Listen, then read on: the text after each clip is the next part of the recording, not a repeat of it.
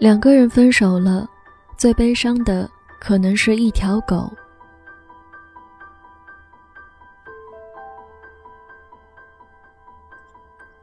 二零一三年的夏天，有天下班，大雨滂沱，我开车路过雁南路，看见我的小闺蜜段思思和她的古墓芭蕾在她家小区门口的站牌那拉锯战。段思思要拉芭蕾回家，而芭蕾不肯。赖死赖活地趴倒在站牌底下，大雨里，段思思终于受不了，撒手把狗绳松开，蹲在芭蕾身边，哭得不成人形。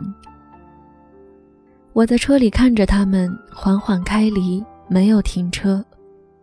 段思思那一刻的脆弱，不想被尴尬撞破；她那一刻男人放任的哭泣，也并不需要被打扰。我知道。芭蕾是在等周子凯。大型犬芭蕾实在很大，站起来像一座大山，一座灰白色、阴影温润的大山。你能想象一座大山向你俯下身来的感觉吗？芭蕾很好客，每次我去段思思那里玩，它都要把我扑倒，伸出舌头在脸上或胳膊上舔上那么一下才 OK。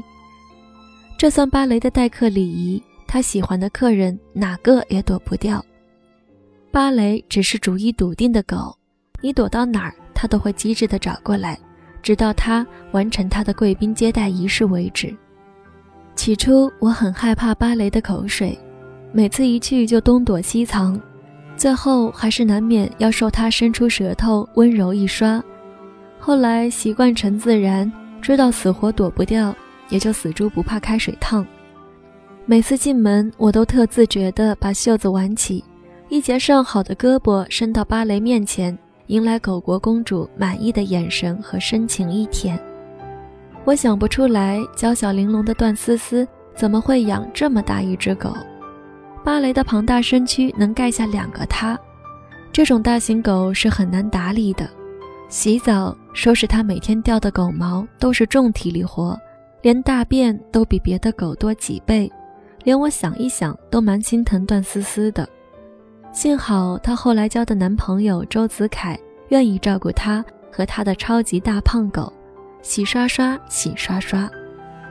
芭蕾是只没有立场的狗，它明明是段思思的狗，却很快爱上了代替段思思每天遛它、打理它的男主人周子凯。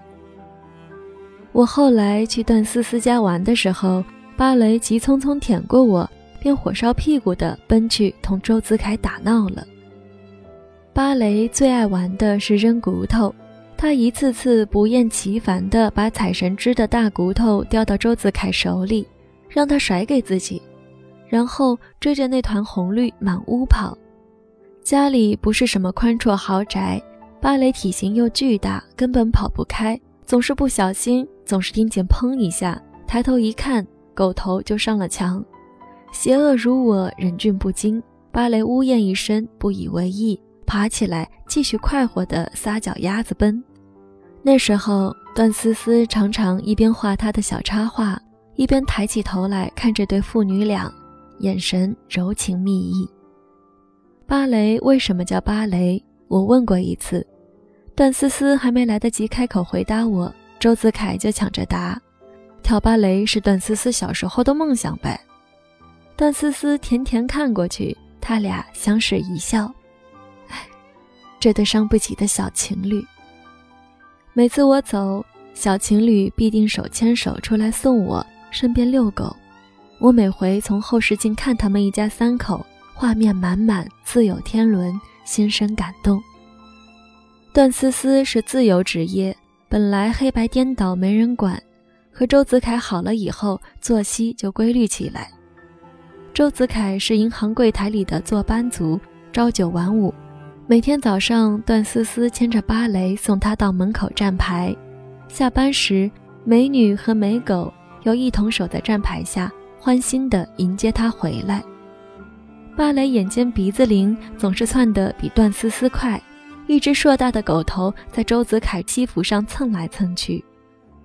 有天，段思思突然吃了醋，问周子凯。我和芭蕾一同掉下水里，你救谁？周子凯放声大笑，笑完了答：“救你。”段思思立刻很满意，马上又听到周子凯说：“狗刨狗刨，有哪只狗不会刨？”段思思跃上周子凯的后背，挥着他白皙小拳头，不满地哇哇大叫。周子凯嘻嘻哈哈地背着段思思往家跑，芭蕾在身后不知所以，快乐的左摇右摆跑起来。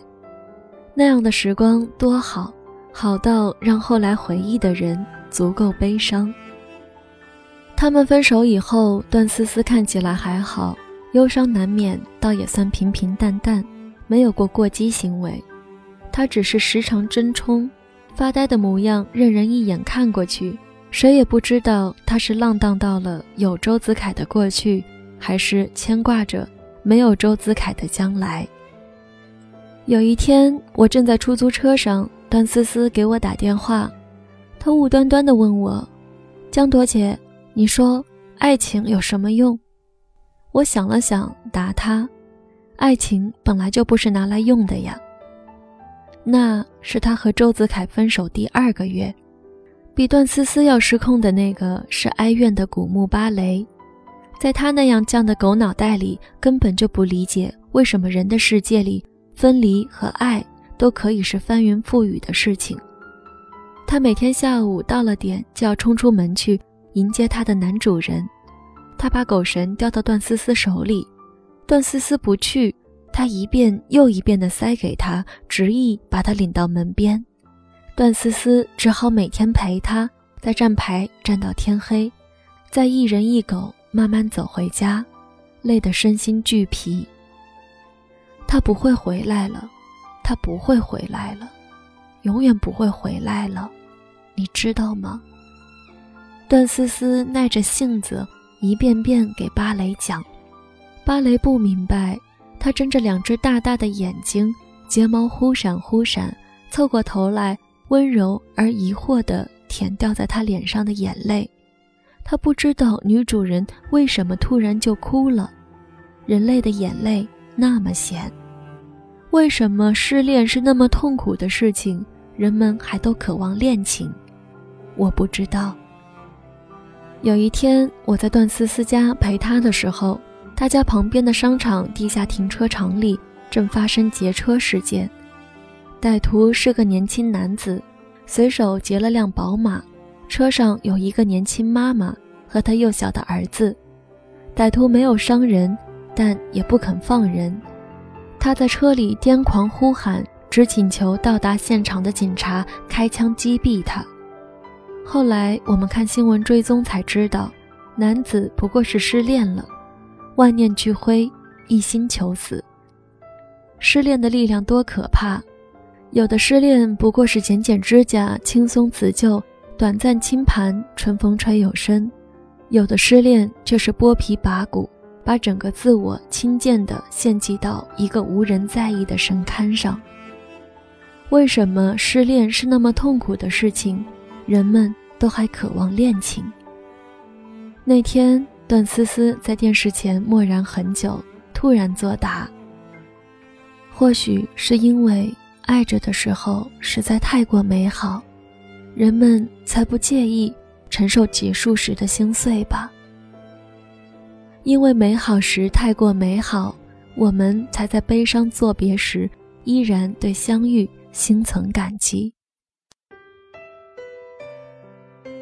段思思后来交了新男友，他比段思思大三岁，段思思常常叫他老曹。老曹有自己的公司。自己管着自己，公司比较成熟，他的时间很自由，每天早早下班回家遛芭蕾，给他的小女朋友做饭。芭蕾那会儿，偶尔还会奔去站牌，站那住一会儿。一条静默的大狗，看上去有些呆呆的，也只是一会儿。他大概自己也不记得在找什么了吧。老曹问过段思思，是不是上过班？芭蕾似乎在等下班的人。段思思摇摇头，聪明的老曹便不再问了。老曹对芭蕾很好，他喜静，自诩老年人，不爱跑动和过于激烈的运动，很少陪芭蕾奔跑游戏。但他对芭蕾的照料上很上心，不用狗粮打发他，三天两头炖骨头和料理猪肝给他吃，很勤快地给他洗澡和打理毛发。芭蕾有天半夜不舒服的哼哼，段思思本打算明天带他看医生，老曹坚持要半夜爬起来带他出门去了自己的兽医朋友家。段思思问老曹为什么那么喜欢芭蕾。老曹刮刮他的鼻子，笑着说：“因为我不在的以前，是他替我守护了你那么久啊，他把我的小公主守护的那么好。”段思思鼻子一酸，眼泪就差点掉下来。老曹曾经经历过什么样的伤心事吗？他曾爱过谁？被谁爱过？他在爱里又经历了怎样的恩慈和辜负？才成长成今天这样温厚柔软的人，段思思猜想是这样的，但他从来没有问过他，以后也不想问。他得到了正当好的他，在他尚且算正当好的年纪，他对命运满怀感恩，这样深沉的感恩，足够让他宽恕曾遭遇的不舍离别。和老曹在一起的日子安稳而幸福。老曹每天下午从附近的菜市场买菜拎回来，用心做饭。他记得段思思生活里的很多喜欢和不喜欢。每晚吃过饭，段思思都在老曹的臂弯里和他头抵头一起看一阵电视，而芭蕾早已习惯跟过来卧倒在他们身边，把他大大的脑袋架在老曹的腿上，很快就睡出满满一张狗脸的心满意足。老曹曾经想给段思思报个芭蕾班，他说：“有梦想不如就去实现。”段思思摇摇头，微笑着拒绝了。那时候，他想起了很多事情。五六岁的时候，他想要一个漂亮的玻璃糖罐，里面装满各式美味糖果。七岁的时候，他想要一条层层叠叠、隆重过人的洁白公主裙。再后来，他希望能够成为一个芭蕾舞者，悬起脚尖，被全世界最近的那一束灯光照耀。成长里，他有过那么多梦想，后来都能被轻易实现，但是他再也没有去实现过，因为过期的梦想已经没有了意义。过期意味着不再被渴求，不再被需要。生命里会过期的东西实在太多，诺言会过期，眼泪会过期，爱会过期，等待一个人的心也会过期。谁都曾经梦而不得，谁都曾经无可挽留，那么就允许生命里存放一些被搁浅的美好吧。在那么多无可挽留的过期里，段思思想。唯有好好爱着当下，大概才是对自己最大的善待。在接受了老曹在不夜城突袭的当众求婚，戴上了老曹亲手给他戴上的订婚戒指后，段思思终于同意搬去老曹的房子里。搬家那天，芭蕾很着急，见很多东西被搬上车，生怕段思思会遗落它。早早的就跃上了老曹的越野车后备箱，趴好了便不肯下来。车开离的时候，段思思扭头凝视了一会儿家门口那个熟悉的站牌，烈日凛凛，空无一人。去年那个多雨的悲伤夏季已经过去，他和芭蕾都早已上岸，在时间的春暖花开里，所有的伤口竟也。渐次愈合。这世界四季交替太匆匆，春花谢了秋红。一个人，一只狗，原来没有谁会永远在原地等谁。这是苍茫时光里属于我们的残忍，也是恩慈。